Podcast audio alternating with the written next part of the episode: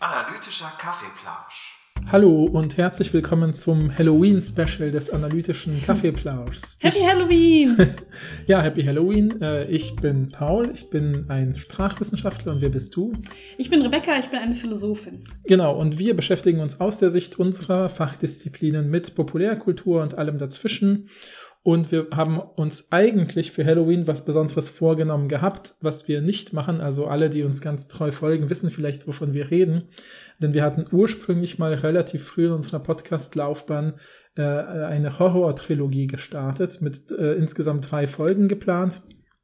In der ersten Folge haben wir uns damit beschäftigt, warum Menschen sich überhaupt Horror anschauen, welche Theorien es dazu gibt. In der zweiten Folge haben wir dann was habe ich nochmal in der zweiten Folge? Nee, also äh, du hast ein bisschen durcheinander gemacht. In Ah, der ja, ja. ersten Folge haben wir uns so eine, naja, Pseudostudie, könnte man vielleicht sagen, die den äh, gruseligsten Horrorfilm Ah, kürt. Und wir haben ein bisschen über unsere persönliche Geschichte mit Horror geredet, Ja. äh, wie, wir, wie wir so zu Horror gekommen sind zum Beispiel. Und in der zweiten Folge haben wir uns wissenschaftlich damit beschäftigt, Mhm. warum Leute eigentlich Horror konsumieren und was es so mit dem Körper macht. Ja, genau, genau, genau. Und dann hatten wir unser Plan, dann ein bisschen Pause zu machen und den dritten Teil pünktlich zu Halloween zu veröffentlichen. Und zwar, und dann mit euren Empfehlungen für Horrormedien aller Art, also Filme, Serien, Videospiele, Literatur. Literatur, ähm, uns auseinanderzusetzen und dann eben die Theorien, die wir dort ein bisschen präsentiert haben, nochmal so reflektieren und zu schauen, so wie- inwiefern das passt. schön, ja. Genau, und weil wir da noch gar kein Feedback bekommen haben, aber weil das auch, glaube ich, war keine Ahnung, unsere fünfte und sechste Folge waren oder so ähnlich, wo uns ja auch noch nicht so viele Leute gefollowt haben, haben wir natürlich nicht so viel Feedback bekommen. Aber jetzt, wo wir unsere großartige Instagram-Community haben, die jetzt Mhm. Und auch natürlich die auch nicht Instagram-Community. ja, ja, ja, genau. Aber ähm, also ich habe das Gefühl, inzwischen decken sich ja die Zahlen so ungefähr, dass ich das Gefühl habe, äh, es ja könnten viele, also so ich würd, intuitiv habe ich das Gefühl, 80 Prozent der Leute, die uns folgen, sind auch irgendwie bei Boah, Instagram. das würde ich aber nicht sagen. Okay. E egal, es tut ja auch nichts zur Sache. Auf jeden Fall wäre es schön, wenn ihr, wenn ihr irgendwie Empfehlungen habt, das Gefühl habt, boah, ich habe gerade so einen, einen total interessanten Horrorfilm oder ein Horrorspiel gespielt und habt das Gefühl, das passt irgendwie zu dem, was ihr gemacht habt, falls ihr die Folge gehört habt, oder das Gefühl habt, boah, da ist irgendwas total Interessantes dabei, da, da habe ich mich irgendwie Mhm. interessant gefühlt, als ich das konsumiert habe zum Beispiel, dann schickt es uns gerne. Ja. Wir haben halt in der Zeit nach der zweiten Folge auch selber ganz viel Horror konsumiert. Also wir haben ganz viele Horrorfilme geguckt, einfach weil ich halt Horrorfilme liebe. Ja, weil du eh Horror guckst. weil ich eh Horror gucke, also haben wir mindestens einen Horrorfilm pro Woche geguckt, würde ich sagen. Und wir haben total viele Spiele ausprobiert, weil wir haben das ja angedeutet, dass wir beide, oder zumindest ich, immer das Gefühl habe, ich habe noch nie ein Horrorspiel gespielt, was mich so richtig abgeholt hat, was primär daran liegt, dass ich halt super, ähm, super Special Horror-Taste hab. Das hat sich so eingebildet an. Aber ich meine, ich, ich, es gibt halt nicht so viel Horror eigentlich, den ich mag, sondern ich habe das Gefühl, es gibt halt so einen ganz besonderen Horror, den ich mag und den habe ich bisher in Spielen noch nicht erlebt. Und dann haben wir ganz viel recherchiert und haben auch super viele Indie-Spiele ausprobiert und da waren auch coole Sachen dabei, aber nichts, was jetzt so geil wäre, dass wir darüber reden könnten. ja, genau. Also wir haben uns echt schon, wir haben schon so viel ausprobiert, dass wir dachten, wir machen irgendwann mal eine Folge, wo wir sowas sagen wie, äh, wir haben 50 Horrorspiele gespielt und das ist passiert, wie diese YouTube-Videos, die man so ja, kennt. genau. Ja, ja. Und wir haben auch eine Theorie, warum, warum wir das Gefühl haben, dass es bei Spielen, bei uns zumindest oder bei mir nicht so richtig funktioniert. Und vielleicht notfalls gehen wir da einfach mal drauf ein in irgendeiner Folge. Aber vielleicht habt ihr ja einen guten Tipp für uns. Ja, genau. Also wenn, wenn ihr Tipps habt, äh, scheut euch nicht, uns die zu schicken. Ihr wisst ja, dass Rebecca noch mehr als ich Horror-Expertin ist. Aber ähm, das soll euch bitte jetzt nicht dafür zurückhalten zu denken, ach, die kennen das bestimmt. Dann schickt lieber mehr als weniger. Und Ja. wir, wir können ja immer noch sagen, ja, ja, kennen wir, ist toll. Ja. So kommen wir auch in Und Kontakt. auch wenn ihr das Gefühl habt, das ist bestimmt gar nicht äh, der Geschmack von den beiden, probiert es trotzdem aus. Ja, genau. Also wir sind da jetzt. Und wir haben da auch ein bisschen unterschiedliche Geschmäcker. Ja. Also ich, natürlich bei Videospielen, ich spiele super gern echt viele Horrorspiele. Äh, Eigentlich ist Hor äh, Videospiel das einzige Medium, mit dem ich äh, f- gerne Horror konsumier konsumiere seit langem. Filme und Serien sind jetzt erst ganz neu dazu gekommen. Mhm. Und ähm, deswegen, also da könnt ihr durchaus Dinge empfehlen und äh, Indie-Bereich, aber auch im, im teuren AAA-Bereich oder so. Ich, wenn ich das noch nicht kenne, aber irgendwie es sich in- interessant anhört, probiere ich es gerne aus. Ja. Okay, Genau. genau. Deshalb machen wir aber heute was anderes. Genau, deshalb machen wir was anderes. Und zwar haben wir uns überlegt, dass wir ähm, passend trotzdem zu Halloween irgendwas natürlich machen müssen, weil wir das nicht jetzt einfach über, übergehen können. Ähm, also wie gesagt, die Horror 3 Folge ist nicht äh, aufgehoben, nur aufgeschoben sozusagen. ja. Und ähm, was wir aber heute vorhaben, ist etwas, was wir eigentlich ähm, ähm, immer wieder gerne machen, dass wir uns Studien heraussuchen, die irgendwie interessant sind und versuchen und vielleicht auch aktuell sind und die wir versuchen so ein bisschen populär wissenschaftlich euch zu vermitteln und vielleicht auch interessante Schlussfolgerungen herauszuziehen. Und ja, du bist ja auf diese Studie gestoßen, mit der wir uns heute auseinandersetzen. Rebecca, möchtest du kurz dazu sagen? Ja, ich habe das Gefühl, es wird mir einfach vorgeschlagen. Natürlich weiß der Algorithmus meiner sozialen Medien, dass ich Horror liebe und vielleicht auch, dass ich wissenschaftlich interessiert bin. Und deshalb wurde mir so ein populärer Artikel vorgeschlagen, wo sowas stand wie Horrorfans kommen besser mit der Corona-Pandemie zurecht oder so. Und ich dachte so, okay, interessant. Und dann mhm. habe ich mir das irgendwie gescreenshottet und dachte, da machen wir vielleicht mal was zu. Und als wir jetzt so ein bisschen überlegt haben, ja, was könnte man vielleicht machen an Halloween, habe ich einfach die Studie so ein bisschen so vorgeschlagen nach dem Motto, naja, wenn uns nichts Besseres einfällt. Und dann haben wir so ein bisschen reingeguckt und dachten, gut, die Studie ist vielleicht irgendwie interessant, aber es gibt auch noch so eine andere Sache, die an dieser Studie interessant ist. Und da haben wir ja auch noch ein bisschen so ein Augenmerk drauf mhm. gelegt. Mhm. Da kannst du vielleicht was zu sagen. Ja, genau. Also interessant ist eben, dass äh, ähm, in dieser Studie, äh, die, die, sozusagen, die wir uns jetzt genauer angeschaut haben, die baut auf einer älteren Studie auf. Und äh, in Bezug auf diese Studie haben wir euch ja auch bei Instagram eine kurze, sozusagen über eine Story vier Fragen gestellt. Vielleicht mhm. erinnert euch noch, das müsste, wenn ihr das jetzt hört, ungefähr zwei Wochen her sein. Äh, da haben wir eben geschrieben, wir bereiten schon was für Halloween vor und würden euch gerne vier Fragen stellen, die ihr mit Ja oder Nein beantwortet. Und damit ihr euch vielleicht grob jetzt über die Stichworte erinnert oder für die, die sozusagen jetzt nicht äh, bei Instagram Wie sind. Wie ich zum Beispiel. Genau, ah ja, das ist ganz vergessen ja. zu sagen, damit Rebecca jetzt auch mit überrascht ist, was sozusagen äh, da passiert ist bei dieser Studie und äh, wie das Ergebnis war. Hat damit sie, ich mitmachen kann auch vor allem. Ja, genau, damit sie jetzt hier auch normal mitmachen kann, haben wir, habe ich sozusagen sie gezwungen, äh, durch ein Versprechen natürlich, äh, nicht mit Gewalt, äh, sozusagen nicht sich diese Instagram-Story anzuschauen und vor allem nicht die Ergebnisse. Die Story findet ihr auch in unseren Highlights als Umfrage mit dem Titel Vor Halloween. Ähm, okay, und, und, dort ja. könnt ihr dann draufklicken, dann seht ihr nochmal die Fragen und die Antworten und die Verteilung. Und es waren ganz einfache Ja- oder Nein-Fragen. Und soll ich sie dir jetzt noch mal, soll ich dir jetzt schon verraten oder wollen wir direkt naja, denke, einsteigen, ich, worum es geht? Soll ich äh, schon mal verraten, was der Zweck dieser Umfrage ist? Hm, weiß nicht, musst du ein bisschen entscheiden. Ja, ich glaube, ich erzähle lieber, glaube ich, ein bisschen den Zweck der Umfrage. Das okay. praktischer. Weil der Zweck der Umfrage ist eben, es, äh, es gibt sozusagen, das habt ihr vielleicht schon ein paar Mal jetzt bei uns gehört, wenn man äh, sich mit wissenschaftlichen Studien, vor allem aus dem Bereich der Psychologie oder aus der empirischen Forschung allgemein, wo eben Daten gesammelt und gemessen werden über Fragebögen beschäftigt, gibt es immer diese, man versucht immer bestimmte Werte irgendwie zu operationalisieren. Das heißt, man benennt sie und versucht sie messbar zu machen. Und hier ist eben ein ganz interessanter Wert, der dann sozusagen auch die zentrale, eine der zentralen Fragestellungen ist, in der Studie, die wir dann eigentlich uns anschauen wollen, äh, gab es vorher schon Studien, wo man versucht hat, etwas zu messen bei Menschen, eine Eigenschaft, die heißt dann auf Englisch Morbid Curiosity. Mhm. Und das könnte man übersetzen mit Neugier in Bezug auf den Tod und das Sterben oder alles, was damit zu tun ja, hat. Oder morbide, das kennt man ja auch das Wort im Deutschen. Genau, genau. Also, Aber ich glaube, das heißt, ja, das ist das, genau so morbider Humor oder so. Genau, also irgendwie so neugierig dem Morbiden gegenüber. Und was das heißt, wird ja, denke ich mal, klar, wenn wir mhm. die Beispiele haben. Ich hab, weiß ja selber nicht genau, was das heißt. Also in der der Studie, die wir ich, also ne, nur damit das klar wird, wir besprechen heute diese Studie, die untersucht, ob Horrorfans besser mit der Pandemie zurechtgekommen sind. Und die haben halt eine Vorstudie erwähnt über dieses Morbid Curious ähm, Item. Und das hat nur Paul sich angeguckt, nicht ich, damit ich so ein bisschen ähm, auch die Fragen, also damit wir so ein bisschen rausfinden kann, ob ich, können, ob ich zum Beispiel morbid curious bin. Ich mhm. weiß es auch nicht. Und das habt ihr ja auch gemacht auf Instagram. Das heißt, ich weiß selber gar nicht genau, was morbid curious eigentlich heißt, mhm. außer so wie es halt in dieser Studie, die wir gelesen haben, definiert wurde. Und da stand, It's a trait that motivates a person to learn about dangerous or threatening phenomena. Also so eine Charaktereigenschaft, die Leute eben dazu bringt, mehr über ähm, gefährliche oder bedrohliche Phänomene zu lernen. Mhm.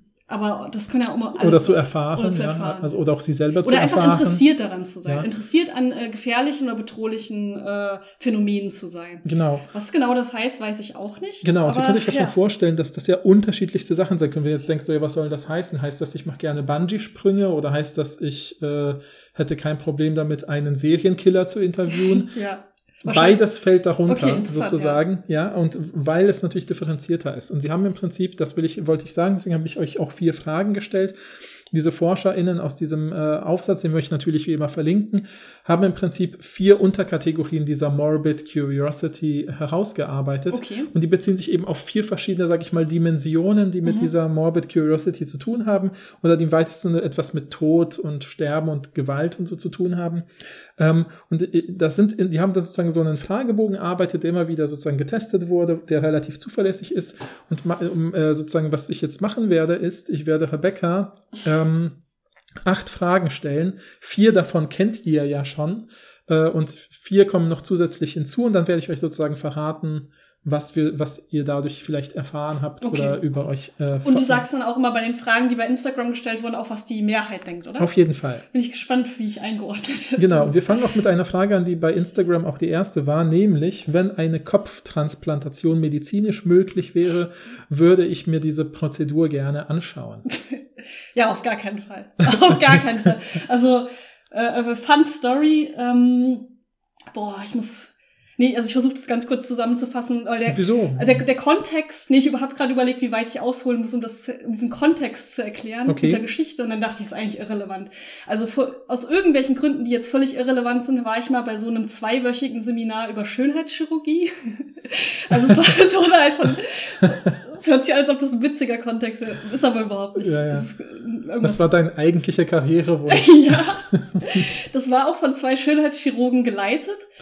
Ähm, aber es ging nicht nur um medizinische ähm, Phänomene, sondern eben auch um die psychologische Dimension, die ethische Dimension. Und ich hab, Mhm, mhm. war halt da, weil ich mich für die ethische Dimension interessiert Ja, habe. ja. Weil ich finde es schon ein interessantes Thema, so wie viel darf erlaubt sein, was steckt eigentlich dahinter, wenn Leute das wollen, ist es eigentlich in Ordnung und so. Finde ich schon interessant, weil da gibt's, ah, egal. Auf jeden Fall, was ich halt nicht wusste, war, dass da ein total großer Stellenwert auf die medizinische Seite gelegt wurde. Also die hatten das so gemacht, dass die halt jeden Tag so ein anderes Körperteil im Fokus hatten, was theoretisch operiert werden kann oder halt häufig operiert wird. Mhm. Ähm, und haben dann immer bis zur Mittagspause das medizinisch untersucht und vorgestellt. Und Mhm. erst nach der Mittagspause haben wir halt uns so kulturell und so weiter damit beschäftigt. Und Leute haben so Referate gehalten. Und ich wusste nicht, dass da so viel Wert auf die medizinische Seite gelegt hat. Ich war halt auch fast die einzige Nicht-Medizinerin. Da waren halt nur MedizinerInnen. Mhm, mhm. Und die haben uns halt, die haben halt immer Videos mitgebracht von diesen Schönheits-OPs. Mhm. Also die haben uns halt vor dem Mittagessen immer so ein Video gezeigt von so einer Brustvergrößerung zum Mhm, Beispiel. mhm, mhm. Und manche von, also am Anfang war ich noch so, ja, okay, ich muss ja auch nicht, aber ich habe irgendwann so ab der Mitte der ersten Woche habe ich, da habe ich wirklich nicht mehr hingeguckt, weil es war sehr eklig. Mhm, mhm. Also, die haben, also es war einfach wirklich so ein Video, wo du alles gesehen hast. Ja, ja, ja, Und- ja, ja. Es war ganz schlimm. ich wirklich, das ist schon länger her und ich bin wirklich froh, dass ich mittlerweile diese Bilder nicht mehr in meinem Kopf habe, aber ich weiß noch ganz genau, äh, die hatten irgendwas mit, mit dem Kiefer, Mhm. die hatten irgendeine Kiefer-OP, keine Ahnung, Kiefer. Äh, Vergrößerung oder so. Und die mussten dafür halt den Kiefer brechen. Und dieses Geräusch von dem Bruch des Mm. Kiefers wird mich, glaube ich, mein ganzes Leben lang verfolgen. Das war ganz krass. Und zwar sehr, ja, alles sehr blutig.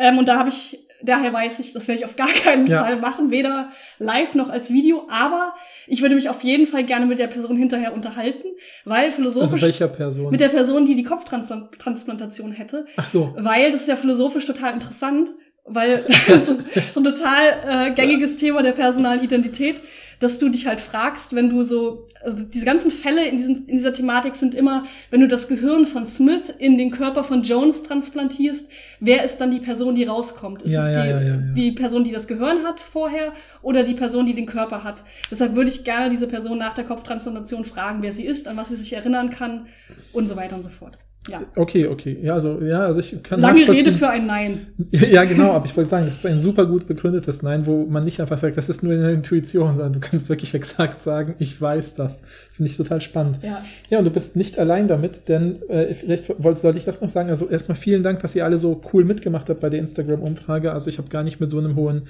Feedback gerechnet, aber es haben Nice. echt im Schnitt, also haben das circa 30 Leute gesehen und es haben auch immer so 25 bis 26 geantwortet. Manche haben bei einigen Voll Fragen cool, nicht ja. geantwortet, vielleicht weil sie unsicher waren, was ja voll okay ist. Ähm, ähm, Und deswegen, also ich habe ich mir aufgeschrieben, es haben 25,5 Leute mitgemacht. ja, okay. äh, und äh, bei den vier Fragen. Und bei der Kopftransplantation haben 28 Prozent gesagt, sie würden es sich anschauen Mhm, okay. und 72 Prozent äh, würden es sich nicht Ja, anschauen. ja, ja, ja, finde ich jetzt Also eher so, sag ich ja. mal, mehr als zwei Drittel sagen nein. Mhm. Okay.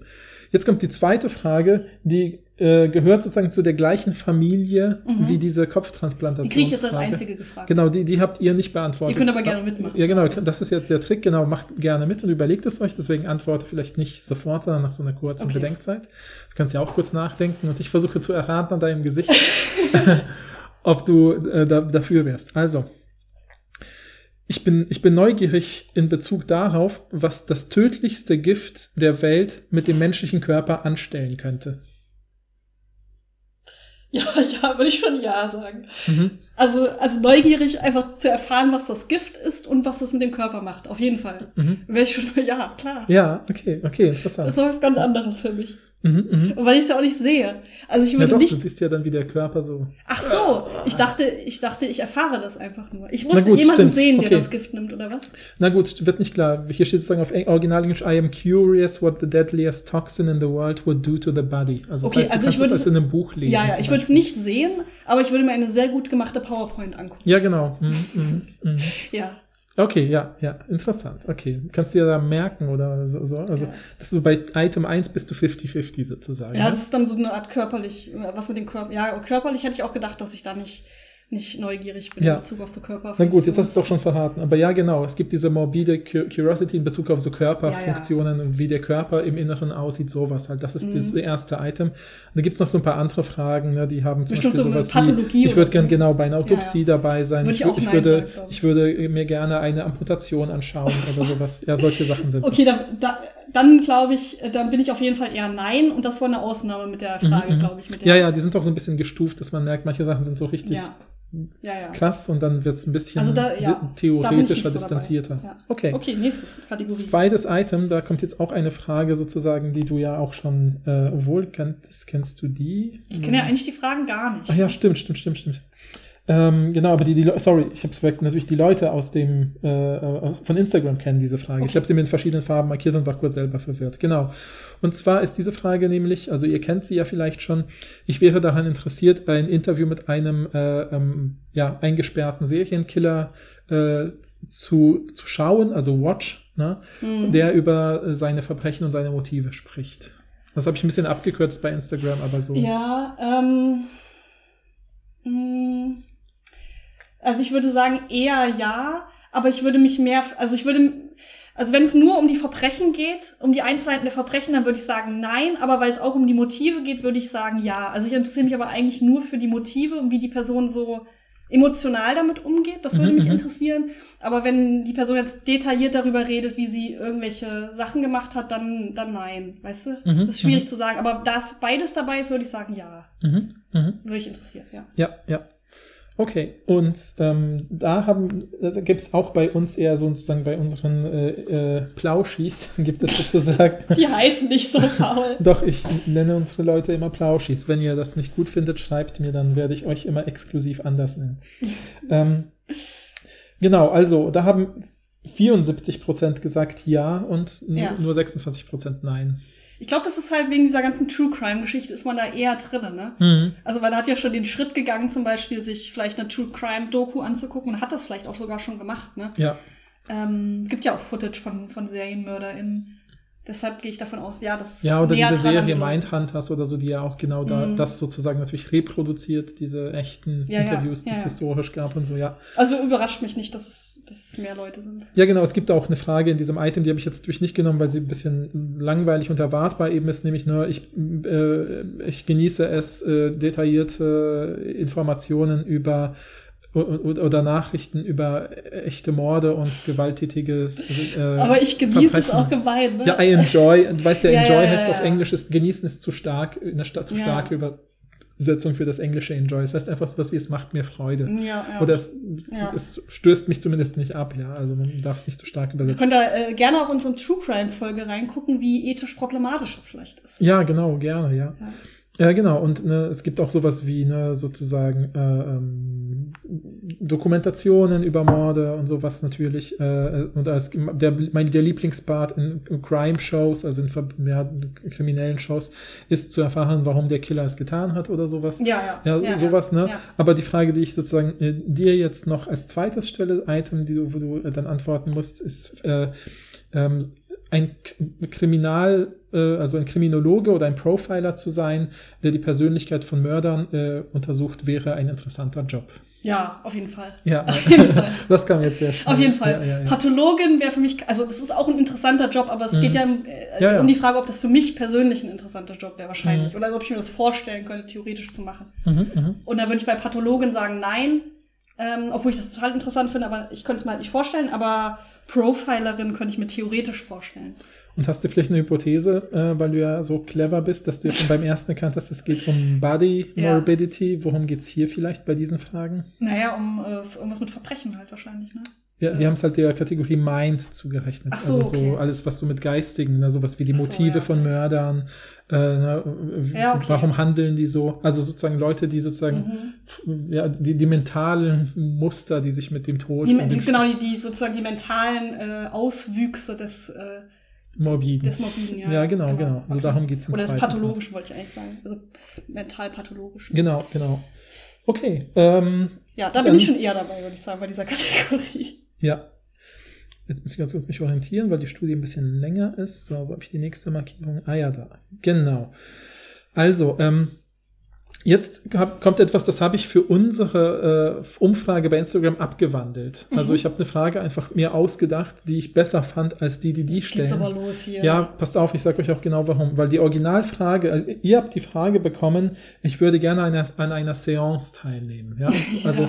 und äh, ich habe das ersetzt. Ich habe diese Frage habe ich sozusagen ersetzt, ähm, in, weil in Wirklichkeit in der Studie die Frage ist, ich bin neugierig, wie ein Ouija-Board funktioniert. Also ich weiß nicht, ob ihr Ouija-Boards kennt. Also Ja, das sind ja diese Dinger, die Ja. man aus Horrorfilmen kennt, wo so Buchstaben und Zahlen sind. Da Ja. sitzen da immer drei ängstliche Jugendliche und schieben ein Glas hin und her und da steht sowas wie, ist hier jemand bei uns? Und dann fliegt das Glas hin und her. Entschuldigung, die Jugendlichen schieben das Glas nicht, sondern der Geist. Ja, genau, die der Geist. Jugendlichen äh, reagieren nur. Ja, und ich habe das gedacht, ich habe gedacht, ich stelle diese Frage nicht, weil, äh, also viele von den Fragen hier in diesem Fragebogen sind halt sehr stark auf so amerikanische Kultur und amerikanisches Schulsystem und Vorwissen Mhm. äh, ausgerichtet. Und ich habe das Gefühl, als ich in der siebten Klasse in Physik war, war das Board, die funktioniert, wie dieses Board funktioniert, dass alle denken, oh Gott, wie bewegt sich denn dieses Glas, war das Standardbeispiel, um das Kräfteparallelogramm zu erklären. Echt? Ja, also man kann immer, man, da kann man so zeigen, so, ja, wo, wie bewegt sich denn das Glas, wenn der eine nach von im 45 Grad Winkel nach links schiebt und der andere im 45 Grad nach rechts schiebt, dann bewegt es sich gerade und jeder denkt, Alter, ich beweg's nicht gerade und dann so, ja, ich auch nicht und äh, ja, aber wenn du ein Kräfteparallelogramm malst, peilst du, warum sich das Ja, was hast du Glas für jetzt geilen Physikunterricht gehabt? Ja, das höre ich dann- jetzt das erste Mal, dann, ehrlicherweise. dann, ja, dann verstehst du halt, wieso dieses Glas sich so bewegt. Und dann habe ich das Gefühl, okay, wenn das jeder in Deutschland an der Schule weiß und ich stelle diese also ich Frage. glaube nicht, dass es eine, aber sehr speziell. Das habe ich noch nie gehört, dass das jemand im Physikunterricht gemacht hat. ja, ja, okay, na gut. Schreibt uns, wenn ihr das auch kennt. Okay, aber ich dachte, es wäre zu also zu wenig unheimlich und zu sehr zu leicht zu entzaubern. Okay. Ich dachte, sowas ähnliches ist ja eine Seance. Ist es nicht eine Seance einfach mit einem Ouija-Board? Ja, da oder? kann man auch, da- das so bestimmt gibt es Sachen, die das dann auch noch, wo das kombiniert ist. Aber ich dachte, Seance macht eher das, worum es hier geht, klar. Also ich habe natürlich den Kontext der Studie durchgelesen und gedacht, das ist eigentlich ein ganz guter Ersatz. Nee, ich dachte, eine Seance wäre immer mit einem Ouija-Board. dachte, nee, ich kann das doch so mit, wir halten uns an den Händen und zünden eine Kerze an und dann schwebt plötzlich der Tisch oder das Tischtuch Ach oder so, so. das nennt man auch Seance. Ja, Okay. klar, ja, ja, ja. Ähm, also da, da, deswegen habe ich gedacht, ich frage lieber das. Okay. Und da fand ich es irgendwie super spannend. Oder obwohl, würdest du gerne an einer Seance teilnehmen? Mm. ja, schwierig. also, also das Ding ist, ich, ich, mich würde schon interessieren, wie das abläuft. Also Ja. ich, ich, ich gehe mal jetzt von so einer professionellen Seance aus, ne? Nicht Mhm, von so mhm. einer Sleepover-Seance. Ja, ja, ne? ja, ja, ja. Und so professionell, da würde mich schon interessieren, wie das abläuft, was es da so für Riten gibt, was da erfüllt sein muss. Ich erinnere mich auf jeden Fall an so eine Drei-Fragezeichen-Folge, wo äh, Bob das recherchiert, wie so eine Seance abläuft. Und er Mhm. findet dann irgendwie sowas raus wie, ja, die müssen, man muss, also alle Beteiligten müssen daran glauben, glaube ich. Das ist die Voraussetzung. Könnte ich deshalb schon mal nicht mitmachen, wahrscheinlich, weil ich eher nicht daran glaube. Mhm. Ähm, aber es wird, theoretisch würde mich interessieren, was man, also wenn man das ernsthaft durchführt, was dafür erfüllt sein muss. Mhm. Ähm, aber ich, ich weiß nicht. Ich glaube, ich würde, ich neige dann auch ein bisschen dazu, abergläubisch zu sein bei solchen Sachen. Ich glaube, das liegt an meinem vielen Konsum von Horror. Ich bin auch jemand, ich würde nie dreimal hintereinander Bloody Mary sagen im Spiegel. Nicht, weil ich ernsthaft dran glaube, dass Bloody Mary erscheint, aber ich traue es mich trotzdem nicht. Ja, ja. ich weiß nicht Wozu warum. herausfordern. Warum? Zu, ja, diese 1%, 0,1%, wo ich ein bisschen Zweifel habe, führt dazu, dass ich das nicht mache. Mhm, Und deshalb würde ich vielleicht auch nicht an der Seance teilnehmen. Und ich kann, könnte ja offensichtlich auch nicht teilnehmen, weil ich nicht daran glaube. Und Mhm. wenn ich mir, wenn ich dann auch noch bei einer professionellen Seance wäre, käme noch hinzu, dass, äh, dass da ja, also ich stelle mir dann vor, dass da so eine unglückliche Familie ist, die auf Ja, tragische Weise ja, ja. jemanden verloren haben. Und ich mach, nehme dann daran teil und versau denen das vielleicht noch. Oder mache mich darüber lustig. Oder so. Das fände ich irgendwie klar. nicht in Ordnung, deshalb, nee, nein. Also ich, ich, ich sag mal nein. Ich sag also ich hatte nein. auch ein schlechtes Gewissen, weil ich hatte das Gefühl, ich müsste sagen, hey, ja, ihr bezahlt doch wahrscheinlich viel, viel Geld dafür und ja. dir macht durch jemand, mach, hier macht durch jemand Hoffnung mit irgendwelchen Tricks oder so. Das finde ich auch Genau, noch schlimm. ja, ja, oder, oder, genau. Ja. Und deshalb würde ich mir ein Video angucken von der Seance, von der echten. Oder Mhm. vielleicht würde ich da so als Anthropologin so mit einem Stuhl da hinten sitzen. Aber ich würde nicht dran, also ich würde jetzt nicht äh, mit, weißt du, so richtig dran Ja, teilnehmen. ja, ja. Das ist eine gute Überleitung zu der anderen Frage, die ich stellen will, aus dem gleichen Item oder aus dem gleichen Bereich. Aber erstmal will ich ja kurz das Ergebnis unserer Ja. Plauschis Würde, würde ich auch schätzen, dass es ein bisschen 50-50 ist.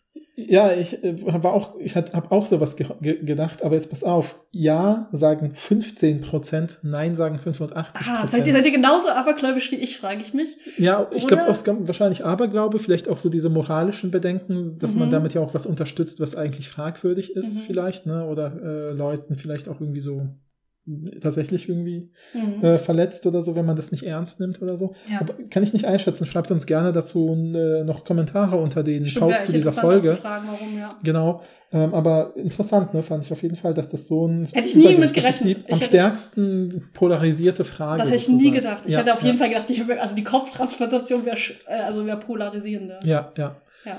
Jetzt kommt die, das zweite Item, wo du ja- schon gesagt hast, ein Video würde ich mir angucken. Würdest du gerne dabei sein oder ein Video eines echten Exorzismus dir angucken? Oh, also, boah, es ist schon wieder so schwierig, weil also dabei sein würde ich nicht. Ja, Aber ein Video würde ich mir vielleicht angucken, aber das ist halt so, das ist ja so ein krasser Missbrauch auch, ne, Mhm. eigentlich. ja, ja, ja. Denke ich mal. Also ich, ich kenne mich da nicht so gut aus, aber äh, viele gehen ja davon aus, dass diese alten Exorzismen halt mit psychischen Krankheiten zusammenhängen, also der Betroffenen. Und sich das dann anzugucken, wie diese Person ja dann schon äh, krass äh, Missbrauch, also das ist ja eine Art von Missbrauch, oder? ja, ja, klar. Und das würde ich mir dann nicht angucken. Also Ja, aus ja. moralischen Gründen. Aber aus, aus Interessensgründen schon. ja, aber- ich verstehe es. Ja, ja. Da diese, das wäre mir ein bisschen zu viel. Ja, also wäre zum Beispiel eine Doku darüber, wie das in den 60er Jahren ablief, die das auch aufklärt und gut problematisiert, würde ich es mir vielleicht auch Ja, angucken, um vielleicht. zu wissen, wie war das. aber das so. ist dann noch schwierig mit den Persönlichkeitsrechten, ne, wenn dann wirklich eine Person dabei ist. Ja, das stimmt, das stimmt. Aber wenn, wenn sie einverstanden ist, vielleicht, Ja, weiß ich ja. nicht. Ja, also ich fand die Fragen in diesem Bereich alle ein bisschen schwierig, so in, in diese Richtung. Aber die, das ist eine gute, das ist eine Kategorie, da wäre ich, glaube ich, so so richtig tempted. Ich wäre so verführt, das zu tun. Mhm, mhm. Aber ich glaube, ich wäre so dann so, nee, eigentlich ist es nicht in Ordnung. Ja, ja. Das, aber die, die finde ich eine gute Kategorie, ja. Ja, die Kategorie heißt ja auch Supernatural, Ja, ja, also über, Übernatürliches, Übernatürliches sozusagen. Ja, klar. genau. Ja. Und die letzte Kategorie mit zwei Fragen, da habt ihr bei Instagram die Frage beantwortet, wenn ich im antiken Rom leben würde, würde ich mir einen Gladiatorenkampf anschauen. Nein, auf keinen Fall. Ja, Also ich hoffe, ich kann mich natürlich nicht hineinversetzen in, in die Rebecca von dieser Ja. Zeit, aber ich hoffe, dass ich das nicht machen würde. ja, Ja. ja, ja. Also 28% sagen ja bei unseren Plauschis, nein, 72%. Hey, aber mehr nein. als bei der Seance. Ja, genau, fand ich auch interessant. Ja. Okay, krass. Was ist Ja, denn mit ja. der Seance los, Leute? Ich glaube, bei dieser Gladiator-Sache, äh, und, äh, es geht ja, ne, da muss man ja sagen, ich lebe im antiken Rom. Und ich glaube, wenn man sozusagen so ein bisschen, also ich aus dem, ich habe ich hab auch gedacht, ja, wahrscheinlich schon, als ich das gelesen Mhm. habe, aber eher vor dem Hintergrund von, ja, in der Zeit hat man das halt gemacht und das war halt dieses Massenevent, worüber alle sprechen Mhm. und so, äh, wo alle hingehen. Und ich habe dann vor dem Hintergrund gedacht, ja, wahrscheinlich wäre ich auch so jemand, der dann da mitrennt und auch irgendwie sagt, ja, voll geil oder so, ja. Mhm. Äh, Also so Ja, habe ich gedacht. Ich glaube, dass ich Mhm. neu, aus Neugier würde ich nicht dahin gehen. Aber wenn ich jetzt zum Beispiel wie eine göttliche Instanz mit einer Zeitmaschine ins antike Rom zurückreisen könnte, um mir anzugucken, Mhm. wie funktioniert das System Rom und oh, da ist ein Gladiatorenkampf Mhm. und du kannst ihn dir aus dieser neutralen Distanz anschauen, würde ich auch aus Interesse, wie das damals so war, natürlich mir das Echt? angucken. Ja, Das würde ich zum Beispiel nicht machen. echt Nee. krass. Ja, ich würde es sofort machen. Aber das ist halt, ja, ich glaube. ich würde mir fast alles aus göttlicher Distanz angucken, also im Sinne von Hm.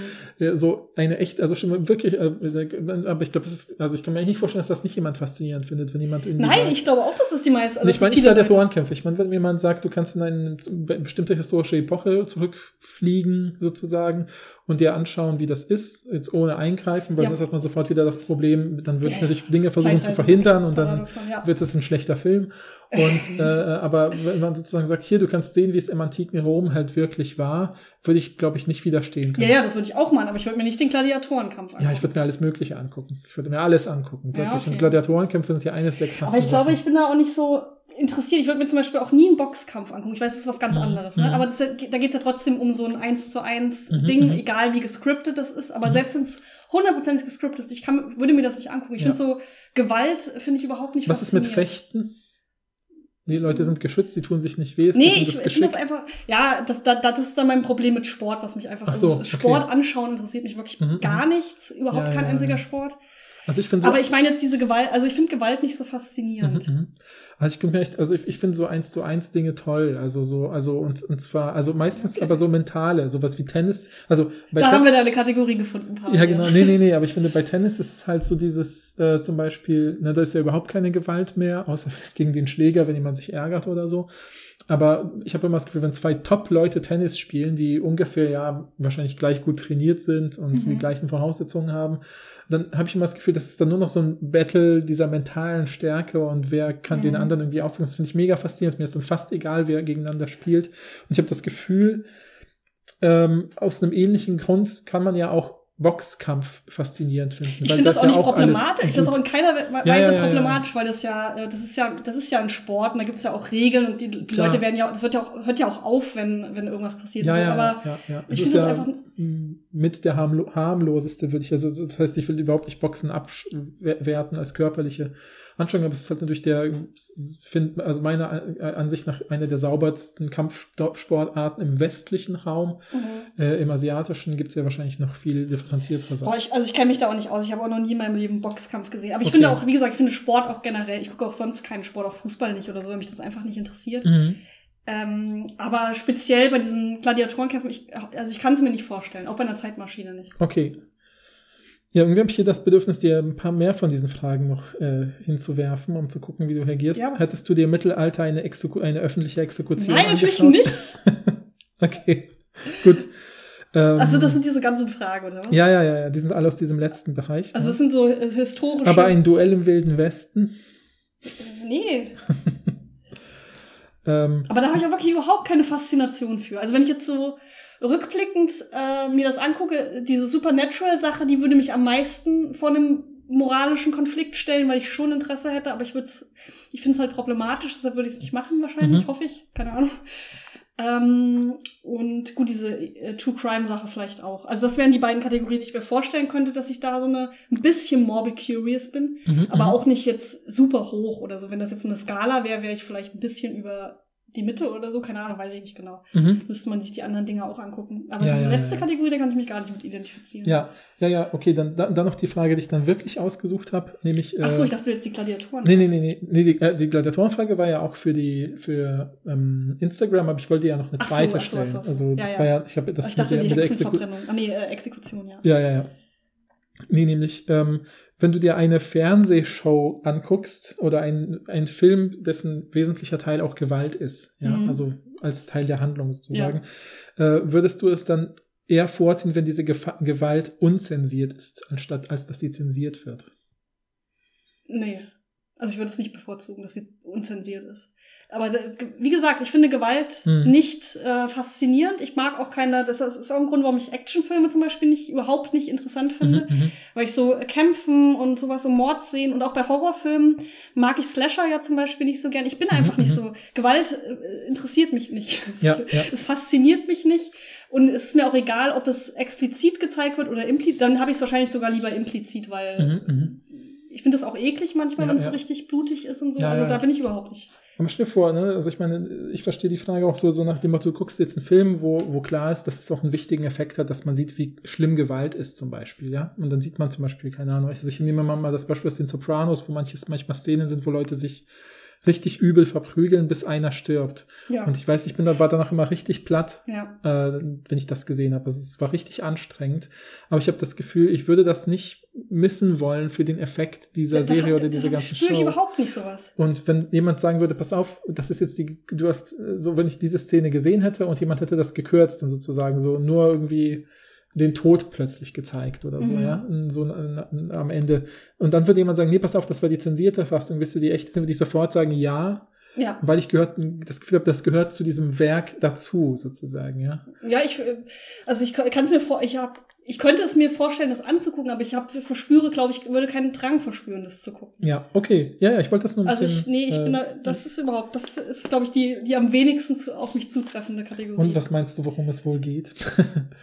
ja, dass Naja, schon, ja. ja. explizite Gewalt. ja, ja, genau, Gewalt. Ne? Ja. Also, um es nochmal zusammenzufassen. Äh, Was Also- haben denn die Leute bei den Gladiatorenkämpfen? Ach Haben so, wir das schon natürlich. gesagt? Nee, stimmt, du hast recht, habe ich gar nicht gesagt. Oder, oder doch? 28 Prozent ja, so, ja, ja, da, 72 genau, Prozent weniger nein. als die, Genau. äh, bei der Seance. Das heißt, und die Leute haben bei uns eher die Tendenz, ja. also sozusagen so, äh, also, ne, weil es ja meistens so zwischen 15 und 28 Prozent sich bewegt. Also haben wir bei, also wir haben ja die vier Faktor, Unterfaktoren der morbiden äh, Neugier? Neugier, äh, Mind, also so ne, mentale Sachen, Mhm. dann Übernatürliches und Körperliches und Gewalt. Mhm.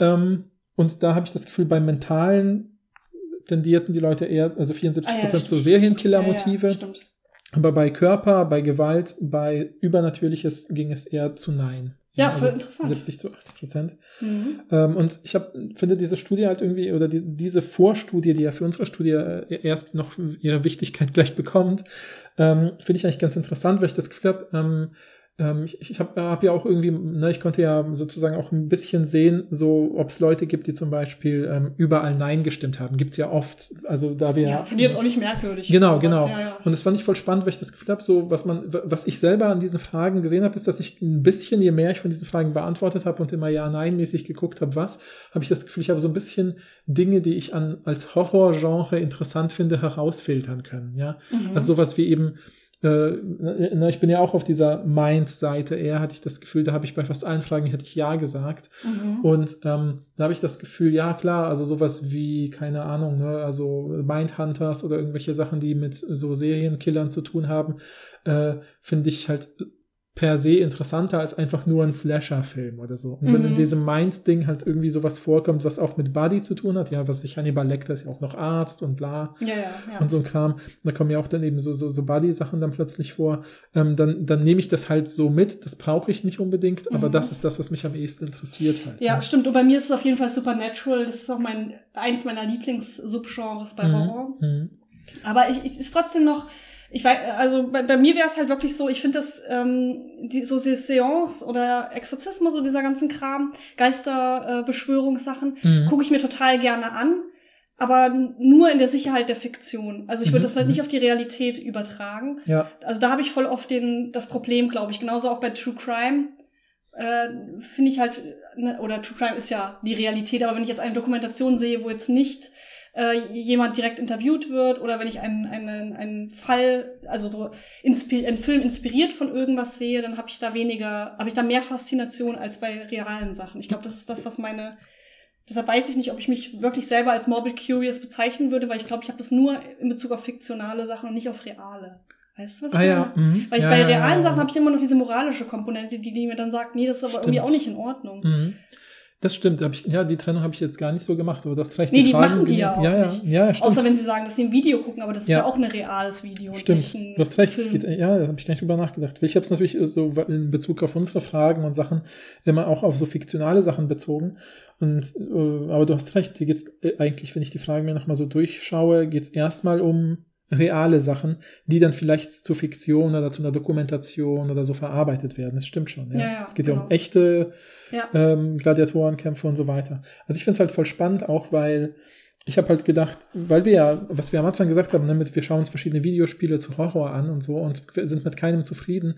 Ich bin ja auch eher jemand, der bei Horrorspielen selten superglücklich damit ist. Äh, so, also mit dem Horror, ich mag die Games voll oft, auch als, weil sie einem, aus anderen Gründen, über die wir mal woanders reden können. Aber ich habe das Gefühl, wenn ich nochmal diese vier Faktoren Unterteile nehme, Mind, Supernatural, Body und Violence, und mich interessiert Mind am meisten, mhm. habe ich das Gefühl, das kommt aber zu selten vor. Da müsste ich eher so Detective Mystery Games spielen. Das interessiert mich auch stärker, äh, wenn ich solche Detektivspiele habe, wo ich irgendwas aufdecke oder so einen Fall kläre, also wie sich irgendwelche Sherlock Holmes Spiele mhm. oder jetzt die japanischen äh, wie Judgment und Lost Judgment und sowas ja. ähm, interessiert mich eher. Ähm, und bei den äh, so Survival-Horror-Spielen geht es oft eher um so Supernatural, Body und Violence. Ja, man mhm. sieht, wie der Körper zerstückelt wird.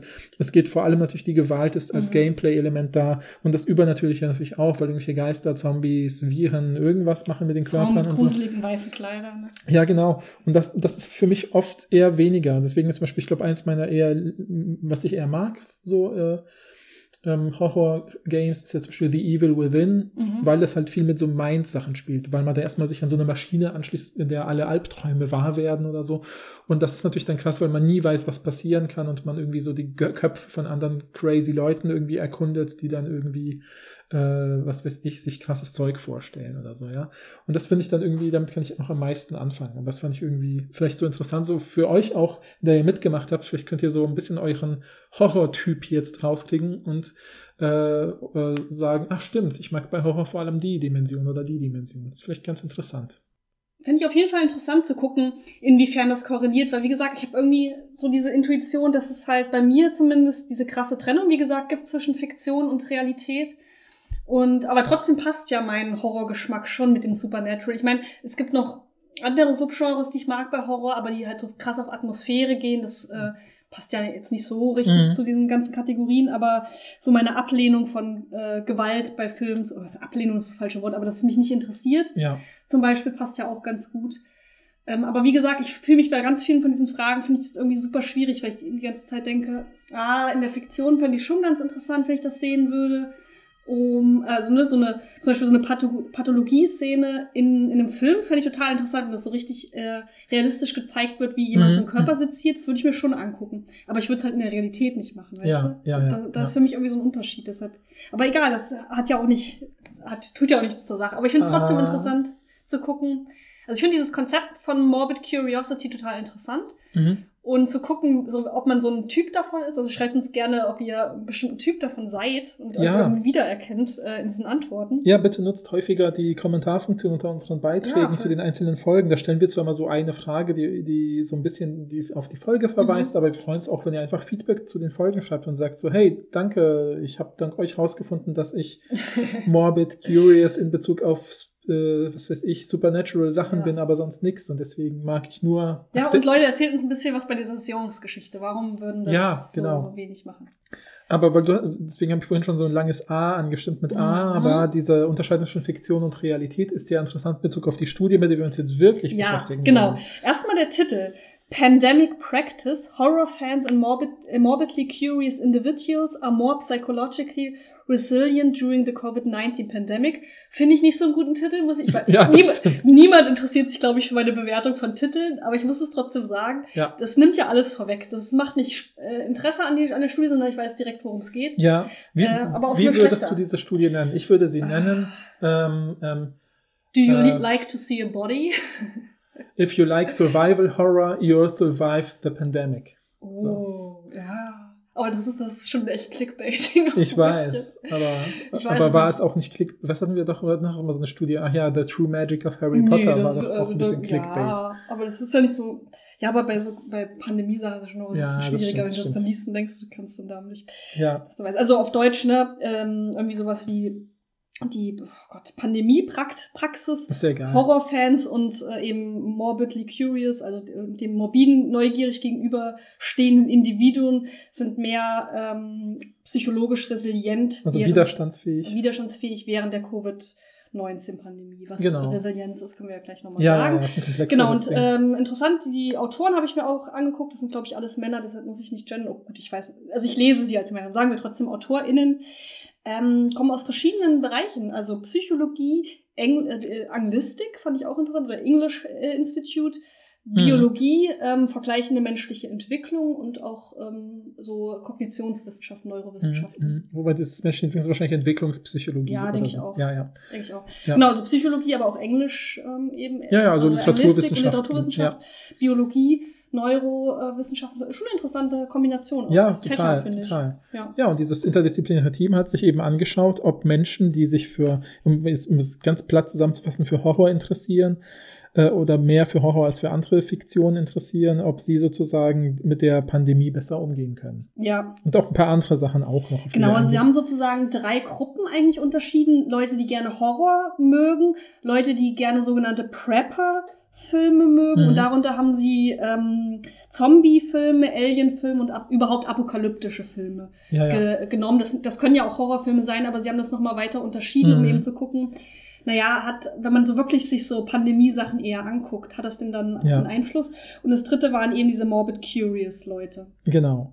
Genau. Und Prepper vielleicht noch, ne, das kommt ja von Preparation, also Leute, die sich auf, keine Ahnung, den Weltuntergang vorbereiten und einen Bunker haben im Hinterhof und äh, Bohnen horten oder so. Ja, Ja. das ist die Prepper-Szene sozusagen. Genau, aber es, die haben ja nicht untersucht, ob jemand aus der Prepper-Szene kommt, sondern ob jemand Prepper-Filme mag. ja, Also die haben ja nicht gefragt, ja, hast ja, du, ja. wie viele Bodendosen hast du in deiner Küche? in deinem Bunker. Ja, in deinem die, Bunker. In welchem? in dem Atombunker oder in dem Zombie-Bunker? Das sind nämlich ganz unterschiedliche Bedingungen. Ja, genau. Ähm, ja, äh, also sie haben ja so ein bisschen angefangen, die Studie zu sagen, da, da haben wir ja auch drüber geredet in der Horror 1 oder Horror 2 Folge eher, dass es ja eigentlich erstmal merkwürdig ist, dass man sich selbst mit angsterfüllenden Situationen konfrontiert, wie Mhm. zum Beispiel in Horror- oder Prep- Prepper-Filmen.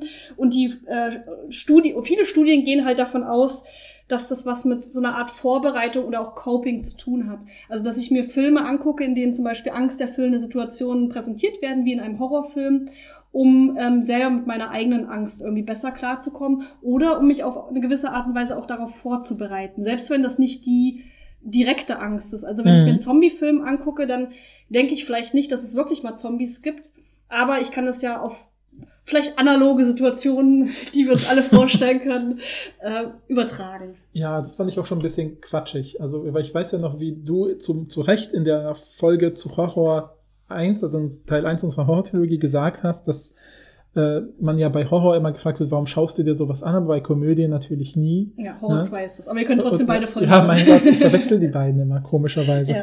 Ähm, und dann, ähm, ähm, und ich finde hier auch so zu unterstellen, sagt dem Motto, das hat ja dann vielleicht die und die Funktion. Ich meine, ich habe das Gefühl, die Leute gucken das erstmal, weil es sie fasziniert und natürlich sind ja dann vielleicht Leute mit ähm, soziologischen, psychologischen Forschungsinteressen, müssen natürlich eine Hypothese aufstellen, warum das vielleicht von Nutzen ist. Weil Mhm. Menschen sozusagen aus wissenschaftlichem, äh, aus einer wissenschaftlichen Perspektive machen Menschen Dinge, also wenn einige Menschen Dinge gerne tun, die andere Menschen nicht gerne tun, muss man als Wissenschaftlerin sagen, da gibt es wohl einen Grund. Ja, Und, aber äh, ich finde das äh, trotzdem, bei Horror ist halt noch diese eine Sache, dass man sich a- freiwillig einem Phänomen aussetzt, von dem man eigentlich äh, zurückschreckt.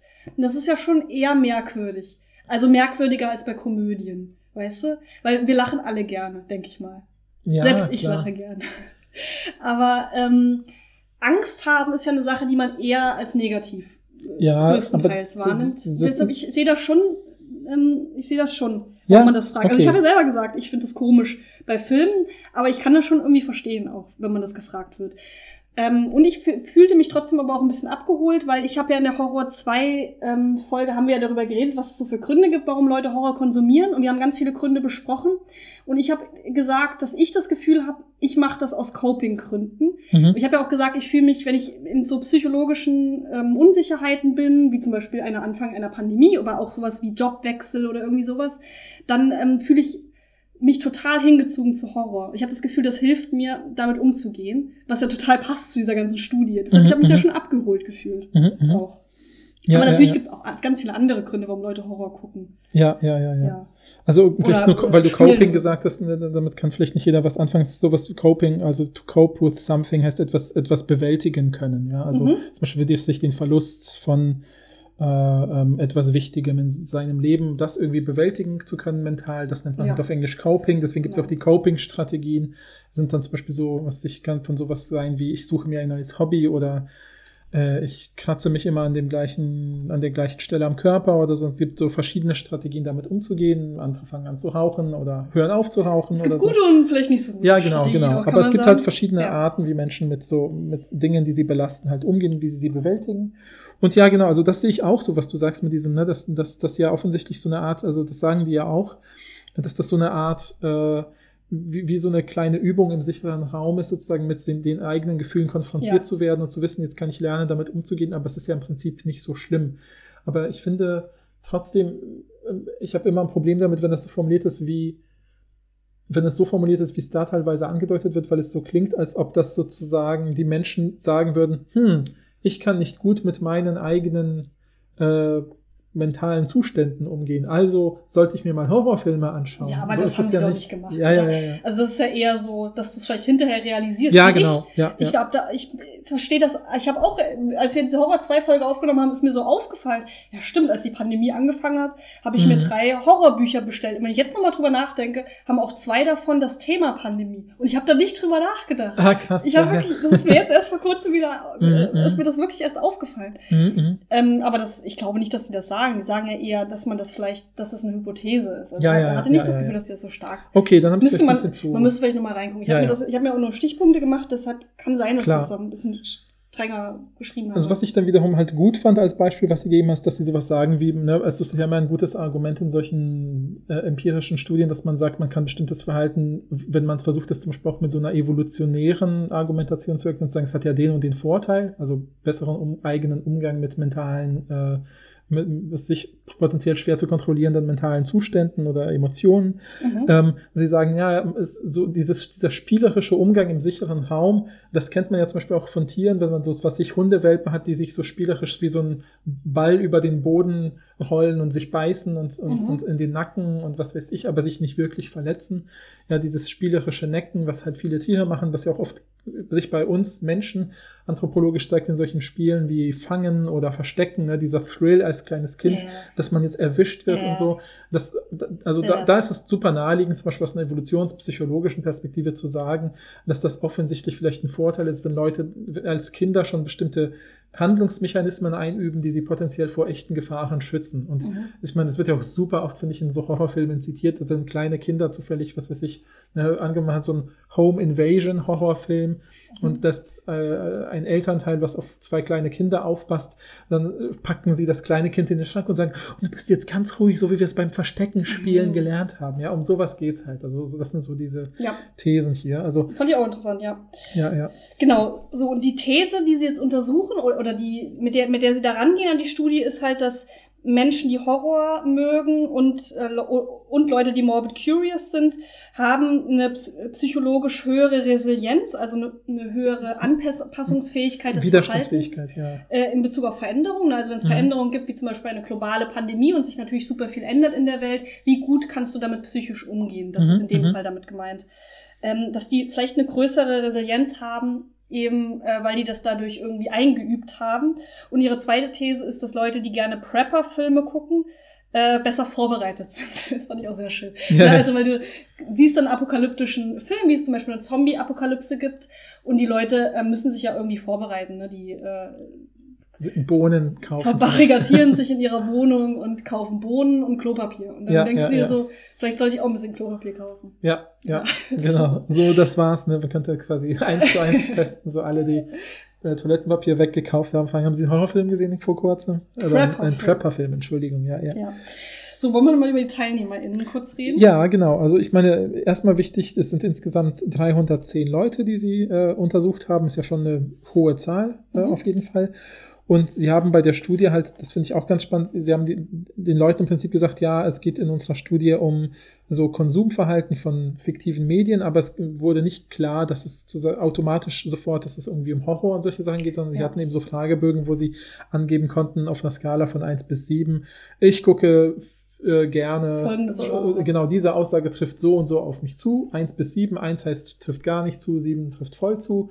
Ich gucke gerne Zombie-Filme, Komödien, was weiß ich, Dokumentationen. Ja, Und dann hat man, weil man natürlich dann äh, die Leute vielleicht nicht schon polt in eine bestimmte Richtung. genau. Aber interessiert haben sie sich natürlich nur für die Genre, die zu Horror ge gehören und zu diesem Prepper-Genre. Genau, genau. Genau, also ich habe mir aufgeschrieben, sie haben Also das ist eine USA, äh, eine amerikanische, US-amerikanische Studie.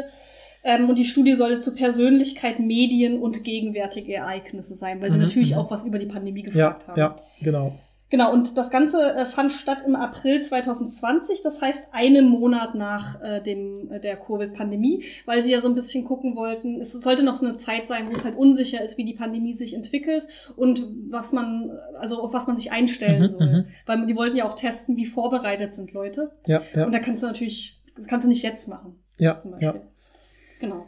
Und da gab es nur, das will ich nur ganz kurz erwähnen, gab es diesen lustigen kleinen Fun-Fact, dass sie zu dem Zeitpunkt gesehen haben, dass der Film von 2011 von Steven Soderbergh, Contagion, also ein Mhm. Pandemiefilm, äh, für eine kurze Zeit sogar einer der meistgestreamten Filme in den USA gewesen ist. Ja. Und äh, die Auflösung, wie bei Contagion das Virus in die Welt kommt, ist interessant, weil nämlich ein Flughund, also eine Art die, der Fledermaus sozusagen, oder vielleicht doch, ich weiß nicht, also auf jeden Fall verwandt, äh, hat, ö- man sieht, wie so ein Tier irgendwie mit einem Stück Essen im Mund äh, irgendwo langfliegt und es aus dem Mund verliert. Ein Schwein isst dieses Mhm. von der, von der Fledermaus infizierte Stück Fleisch und dann kommt so ein Koch, der sich nicht die Hände wäscht, während er das Schwein bearbeitet. Drei Probleme auf einmal. Und dann äh, bricht die Pandemie aus, sozusagen, weil Okay. das Schwein in einem Casino serviert wird oder so als Essen. Oh Gott, Casino auch noch. ne? Das ist ganz wichtig, genau. Glücksspiel, äh, fe- Fehlende fehlende Hygiene Hygiene. und Fledermäuse und Schweine, die Und, ihr äh, Essen teilen. äh, Fleisch essen, ja. Genau. Ja, ja. Also, ja. Ja. interessant, interessant auf jeden Fall. Können wir gleich in der Diskussion nochmal drüber reden. Ja, also ja. sie hatten, sie haben das, dann, das Ganze mit Fragebögen gemacht und ähm, haben das so unterteilt. Und sie hatten eben diese Genre-Messung, du gerade schon gesagt haben, wo sie eben testen wollten, welche Genre gucken die Leute am meisten. Dann haben sie nochmal extra eine Kategorie Fragebogen gemacht zu Pandemiefilmen. Da haben sie halt gefragt, wie oft oder wie viele Pandemiefilme haben sie äh, in, in der vergangenen Zeit geguckt und gegenwärtig. Ja, also sie ja. haben sozusagen zwei verschiedene Zeitebenen noch mit reingebracht. ja, genau. Da haben sie auch genau. einen Unterschied gefunden in den Ergebnissen, deshalb Mhm. ist es auch relevant. Ja. Dann haben sie. Und da gab es, willst du kurz Ja. sagen, die Antwortmöglichkeit keinen, einen bis zwei oder mehr als drei. Ne? Ja. Also das konnten die Leute angeben. Mhm. Mhm. Ja, wäre ich, glaube ich, eher in der letzten Karte. Ich hab, bin auch nicht so ein Pandemiefilm-Fan. Aber Bücher offensichtlich. aber, ähm, ähm, aber ein paar habe ich schon geguckt. Das Mhm, mhm. ja. Gut, dann der nächste Fragebogen, psychologische Resilienz. Da haben sie eben solche Fragen gemacht wie, fühlen sie sich im Moment äh, ängstlicher als sonst? Zum Beispiel haben sie mehr Sprach, äh, Schlafprobleme, Sprach, Das. Schlafprobleme, ähm, aber auch so positiv formuliert, ich sehe der Zukunft positiv gegenüber zum Beispiel oder ich habe Interesse an der Pandemie, das ist natürlich direkt die Morbid Curious Ja, ja, ja, äh. Frage so ein bisschen mit drin. Ja, oder sowas wie ich bin mir sicher, dass äh, ich gut durch die Pandemie durchkommen kann Genau, oder so. ja. ja. Denkt, alle dran, das ist ein Monat nach dem Ausbruch. Ja, ja. Oder zumindest in Amerika, nach dem Ausbruch. Genau, die nächste Kategorie war äh, vorbereitet, wie vorbereitet man ist. Und zwar in Bezug äh, zum einen mental, also ob man sich mental vorbereitet fühlt Mhm. ähm, oder fühlte. Dann so Fragen wie, ähm, inwiefern man glaubt, dass man den Verlauf der Pandemie er erahnen kann, wie, Mhm. wie das weitergehen wird. Und aber auch so ähm, rein physisch, so nach dem Motto, äh, wie, wie viele Dinge, äh, haben Sie schon Dinge gekauft oder wissen Sie, welche Dinge man kauft für eine Pandemie? Solche Sachen. Das sind natürlich diese ganzen Prepper, äh, Prepper-Frage Ja, ja, ja, sozusagen. Genau, dann haben sie eben diesen Morbid Curious Fragebogen gemacht, den wir eben schon am Anfang besprochen haben. Da gehen wir jetzt nicht näher drauf ein, denke ich mal. Ne? Nee, Und ja. das letzte war, dass sie äh, Persönlichkeitseigenschaften getestet haben. Mhm. Genau.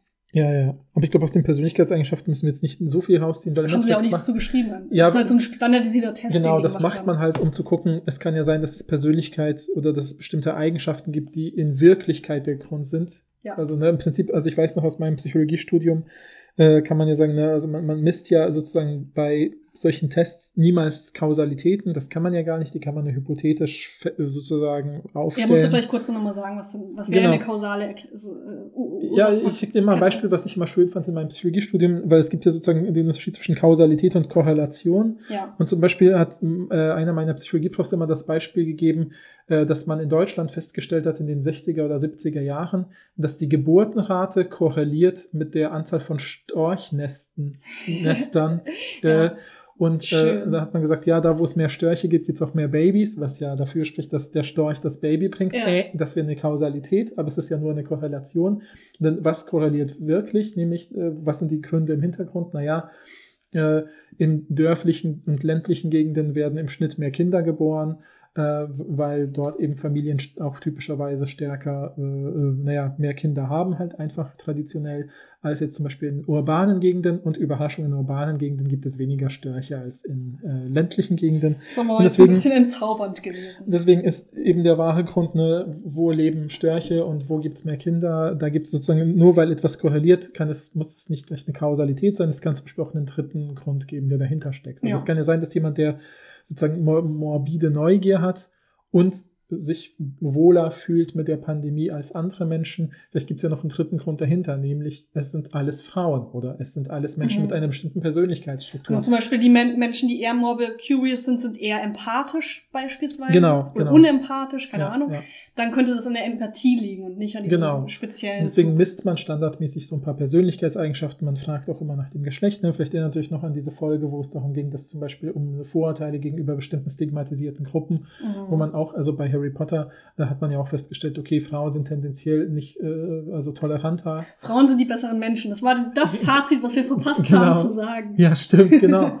Und deswegen ist es natürlich nützlich, solche Kategorien äh, Genau. mitzumessen. Alter, Geschlecht, Einkommen, diesen ganzen Kram haben sie Genau. auch kontrolliert, damit äh, das nicht irgendwie einen Einfluss hat. Genau, genau. Ne, hätte ja auch sein können, dass alle reichen Leute sagen, "Ja, ich habe keine Angst vor der Pandemie. Ja. Mir kann hier in meinem Palast Ja, oder, älter, oder passieren." jüngere Leute zum Beispiel weniger als ältere. Genau, kann ja auch Ja. sein, genau, genau. Also das wurde auch alles mitgemessen. Mhm. Genau, und was kam denn, was war für dich vielleicht das Interessanteste, was rauskam? Boah, ich weiß es nicht so genau. Also äh, ich fand jetzt, also ich fand nichts super interessant. Also interessant ist ja, dass bei, bei also die haben ja unterschieden zwischen Horrorfans, Prepper-Filmfans, Hm. Morbid Curious Leuten und nochmal speziell, ob die Pandemiefilme einen Einfluss hatten. Ähm, und es kam ja nicht raus, dass bei je, dass ein spezielles Genre oder eine spezielle Gruppe besonders gut mit der Pandemie Ja, umgehen gehen kann, sondern äh, aus jeder Kategorie kann man so einen positiven Einfluss ziehen, Ja. aber nicht mehr als einen. Ja, ja. So. genau. Aber so, ob ich das besonders interessant fand, weiß ich nicht, keine Ahnung. Ja, ja, ja. Also wir können ja durchgehen. Ne? Mhm, Beim mhm. Hor Horror-Fandom war es ja so, dass das signifikant verbunden war mit weniger, weniger psychologischen Leiden, also Distress. Mhm, mhm. Ja, ja. Ähm, das heißt eher im Negativen, nicht im Po- also, im- also fehlenden Negativen als im Positiven. Also es Genau. war nicht so, dass die Horrorfans ähm, ähm, Die waren nicht glück- nicht anpassungsfähiger, Ja, ja, die waren, ja. haben keine positive Resilienz gezeigt, aber sie haben weniger gelitten, offensichtlich. Ja, genau. Das könnte man zum Beispiel dann eben so erklären, oder machen ja auch die Forschenden, dass sie sagen, ja, das sind ja Leute, die haben durch Konsum von Horrormedien vielleicht eben gelernt, sozusagen. Das heißt, es gibt ja diese schöne Metapher, finde ich, habe ich mir extra rausgeschrieben in diesem Aufsatz, dass sie sagen, die haben gelernt, äh, wo steht's, ähm, sozusagen, ähm, besser ihre, durch ihre Emotionen zu navigieren. Also im Prinzip, wenn man sich jetzt die Emotionen, die einen überfluten in so einem Stressmoment wie jetzt eine Pandemie, aber wenn man sich vorstellt, man ist dann quasi so orientierungslos auf so mehr, dann ist jemand, der durch Horrorfilme geübt hat, mit seinen negativen Emotionen besser umzugehen, vielleicht leichter in der Lage, irgendwie zu sagen, so, ich muss mich jetzt mal hier runtertakten und äh, dann komme ich damit leichter klar. Sie können Ja. sozusagen situativ ihre Emotionen besser unter Kontrolle halten und das ist genau das, was dabei. Genau, sie haben ist. sozusagen den negativen Umgang gelernt, aber nicht den positiven. Genau. Also sie können besser mit negativen Gefühlen umgehen, wa wahrscheinlich, weil in Horrorfilmen halt häufig negative Mhm. Gefühle eben gezeigt und ausgelöst werden, aber es wird ja nicht gezeigt, wie man positiv damit umgeht. Ja, genau. Also du, du schaffst es irgendwie vom Serienmörder zu entfliehen, aber es ist ja nicht so, dass du danach Mhm. so, äh, lernst, wie du mit dem Trauma umgehst. Ja, Also, also genau, das heißt, sie können ihren Stresslevel kontrollieren, Ja. aber nicht ihren Glückshormon. Genau, ja, ja. Fand ich interessant. Das heißt, wenn sie häufiger mh, so Filme mit so einer positiven, lebensbejahenden Botschaft gucken würden, dann würden Die Kombination, genau. Ja, genau. Hat das schon mal Horror jemand und- untersucht? ein lebensbejahender Horrorfilm. Na gut, das mag man. Hashtag Mike Flanagan. Was? Was? Naja, ich, äh, Was? Das ist doch immer so lebensbejahend, so Haunting of Hill House und so. Am Ende ist doch immer alles positiv. Ach so, weil, weil, um- weil die Liebe zählt. Genau, so. genau, genau, Mhm. genau. Wir sind nicht so Mike Flanagan-Fans in diesem Podcast leider. Wir sind auch nicht, wir sind auch keine Hater. Wir, Ja, genau. sind so, wir finden es gut, so- aber, ja. aber manchmal Also, ein bisschen Midnight pathetisch. Mass fand ich ganz okay. Ja, ja. Aber Gibt nur weil du besser- den Priester toll fandest. Ich fand den Priester hot, das muss ich an dieser Stelle sagen. Ähm, ja. Hast du allgemein so eine Tendenz, so eine Faszination Zu für PriesterInnen? ich glaube, das was war nicht Gender. Ähm, nee, eigentlich nicht. Also ich habe hab auch keinen Bezug zur katholischen Kirche. Mhm, mhm. Ähm, also eher zur evangelischen. Aber nee, eigentlich nicht. Ich bin jetzt, habe jetzt auch keine Fan-Fantasien, Hm. wie man diesen Typ, den man nie kriegen kann, kriegen kann. Vielleicht doch. Unterbewusst Ja, ja. kaufe ich mir jetzt diese ganzen Bücher, wo, wo Ja, ich so dachte, ich, ich, dachte, ich erwische dich jetzt, wenn wir über ein anderes Thema reden, weißt du, wie bei so einem Lügen, Lügendetektor-Test, wo man so fünf, sechs Fragen stellt und die Person sich wohlfühlt und sie sagt, und warum haben sie ihren Mann getötet? Und so, was, was, was? Ich habe ihn nicht. Ach so, ja. Nee, okay. Ja, aber was klar. ist das, was du jetzt rausfinden willst? Dass ich zu dieser Studie denke oder Nein, was du Priester? über Priester denkst, was deine, deine, wie deine psychosexuelle Aktivität in Bezug auf Priester ist. Ich glaube, das war, ich glaube, ich mochte, mochte die Ausstrahlung von dem Schauspieler. In der Ja, Rolle ja, ja, einfach. klar. Es war auch nur. Aber ich weiß es nicht, man müsste es weiter untersuchen an dieser Stelle. Ja, ja. Kommen wir zurück zu Horror Ja, von den katholischen ähm, Priestern, die hot sind. Genau, Prepper. Findet noch jemand den Hot, sagt mir Bescheid. Nee, ähm, Prepper, bei den Preppern war es so, dass die ähm, sich signifikant besser vorbereitet gefühlt haben. Mensch. Ähm, was Sinn macht natürlich. Ja, klar. ne? Ist ja klar. Ja, ja, ja. Die haben gesehen, dass man Klopapier kauft, die haben das Klopapier gekauft, während wir da saßen und dachten, was machen wir jetzt? Mhm. Und sie hatten we äh, weniger negative Brüche, also Einbrüche in der Stimmung we- während Mhm, der Pandemie. Aber auch die haben keine positive Resilienz gezeigt. Also sie waren auch nicht positiv anpassungsfähig. Ich wollte gerade sagen, also ich stelle mir auch so einen Prepper so vor, dass er dir die ganze Zeit denkt, ja, jetzt, jetzt bestätigt sich meine schlimmste Befürchtung. Mhm. Ich habe das Gefühl, also hier habe ich das Gefühl, das liegt nicht an den Prepper-Filmen, sondern Leute, die so eine bestimmte Haltung gegenüber Entwicklungen, so eher pessimistische Haltung haben, ähm, sind ja vielleicht auch so, dass sie sich eher ne, auf sowas vorbereiten und Mhm. sich auch diese Filme angucken, um sich bestätigt zu fühlen. Das ist ja voll oft so, dass man gerne, das habe ich ja, glaube ich, auch irgendwo schon mal erzählt, mit einer, diese tolle Studie mit äh, Menschen, die sich überlegen, ein neues Auto zu kaufen und schwanken zwischen zwei bis drei Automarken. Und dann, wenn sie sich das Auto gekauft haben, legt man ihnen die drei Kataloge dieser Marken, von denen sie, zwischen denen sie jeweils gewankt haben. Mhm. Und welchen Katalog schauen sie sich dann an? Natürlich nur den von dem Auto, das sie eh gekauft haben, weil sie ja so, ja. bestätigt haben Ja. wollen, dass der Porsche oder was, was auch immer, Fiat, der beste ist, Mhm. sozusagen, ja. Und ich glaube, hier könnte es eben auch so dieser Effekt sein, dass Leute, die eh schon eine bestimmte Haltung zur Welt, zu Mhm. bestimmten Ereignissen haben, sowohl diese Filme suchen, als auch äh, Ja, wobei man muss ja auch, man muss eine Sache fairerweise sagen. Das hört sich ja jetzt immer so an, als ob wir jetzt diese wirklich diese Leute, von denen man, die man immer in Dokus kennt und die wirklich so einen Bunker haben mit so einer, mit so einem Maschinengewehr und, und so ganz viel Maisdosen.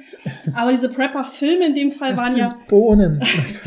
waren ja, ähm, waren ja auch Alien-apokalyptische Filme und Zombie-Filme. ja, ja. Und das sind ja, also ich würde jetzt nicht sagen, dass Leute, die gerne Alien- und Zombie-Filme gucken, jetzt unbedingt diese Prepper-Leute sind. ja, ja, ja, sind. klar. Also, ne, also auch sowas wie The Walking Dead und so. Genau, fällt das ja ist- auch darunter. ja, also also fällt deshalb- für die auch darunter. Genau, deshalb würde ich jetzt nicht dieses Bild von diesen PrepperInnen immer so stark machen, weil das haben die ja auch nicht überprüft. Die haben ja nicht rausgefunden, ob das wirklich PrepperInnen Mhm, waren, mhm.